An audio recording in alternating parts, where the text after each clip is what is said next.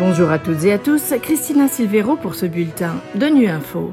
Au menu de l'actualité, l'ONU plaide pour de meilleures conditions pour le président Bazoum et sa famille au Niger. Le manque de financement freine la protection des enfants en Haïti. Enfin, nous reviendrons sur la visite du chef des droits de l'homme en Irak.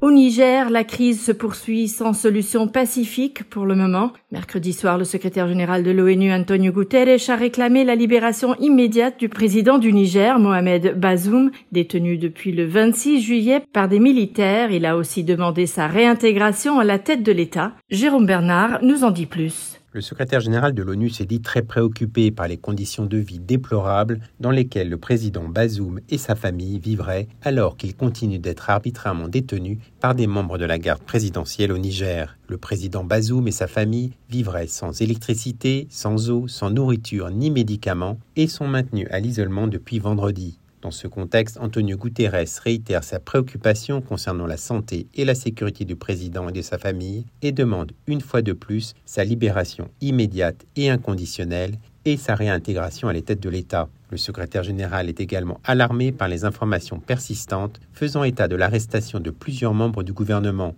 Il appelle de toute urgence à leur libération inconditionnelle et au strict respect des obligations internationales du Niger en matière de droits humains. L'ONU soutient les efforts de médiation de la communauté économique des États d'Afrique de l'Ouest pour trouver une issue à la crise au Niger. La CDAO devait tenir une nouvelle réunion sur cette crise jeudi à Abuja, au Nigeria. Le dernier rapport de l'UNICEF signale que les enlèvements de personnes en Haïti ont triplé en deux ans. La plupart concernent des femmes et des enfants utilisés à des fins financières ou tactiques par les gangs armés. Le Fonds onusien et ses partenaires proposent un appui aux victimes qui se débattent parfois pendant de nombreuses années avec de profondes cicatrices physiques et psychologiques. Toutefois, la sécurité et le financement viennent compliquer une situation déjà difficile. Les précisions de Laurent Duvillier, chargé de communication à l'UNICEF. Ces femmes et ces enfants qui sont enlevés, et bien souvent, même quand ils sont relâchés ou ils arrivent à s'échapper, ils ont peur. Ils ont peur de tout, ils ont peur de retourner vers leur famille parce qu'ils ne veulent pas exposer leur famille à des représailles de la part des groupes armés qui les ont enlevés. Ils ont peur d'être réexposés aux mêmes situations, donc ils ne veulent plus vivre dans les mêmes endroits. Donc il y a d'énormes problèmes. Il y a le problème du logement, le problème de l'appui médical à ces personnes qui ont été enlevées et l'appui psychologique. Alors, il est important de prendre ces cas en charge dès qu'ils viennent à notre connaissance et de le faire de manière avec la connaissance, avec le respect, avec la dignité humaine. Et c'est ce qui est en train de se passer. Malheureusement, une des grandes limitations, bien sûr, c'est le climat sécuritaire, mais au-delà de ça, c'est le financement. Les activités de protection de l'enfance de l'UNICEF en Haïti aujourd'hui sont à 90% sous-financées c'est le domaine d'activité de l'UNICEF qui a la plus grande brèche en termes de financement parce qu'il n'est pas vu comme prioritaire par beaucoup de donateurs. Par contre, c'est très important, c'est très important pour que ces personnes puissent reconstruire leur vie, reconstruire leur futur, et c'est possible de le faire au quotidien.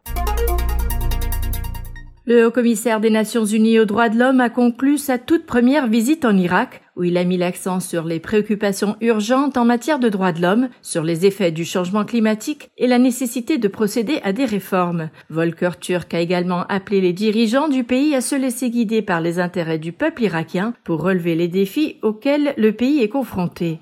Lors d'une conférence de presse à l'issue de sa visite de quatre jours, M. Turk a donné un aperçu de l'impact du changement climatique à Basra, dans le sud du pays.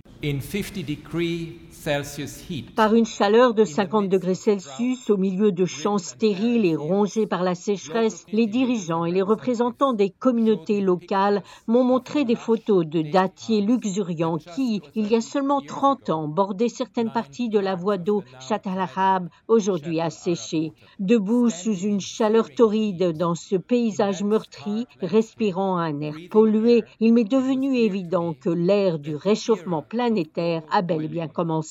Il s'agit d'une urgence climatique et il est grand temps de la traiter comme telle, pas seulement pour l'Irak mais pour le monde entier. Ce qui se passe ici est le reflet d'un avenir qui s'annonce pour d'autres régions du monde si nous continuons à manquer à nos responsabilités de prendre des mesures de prévention et de réduction des effets du changement climatique.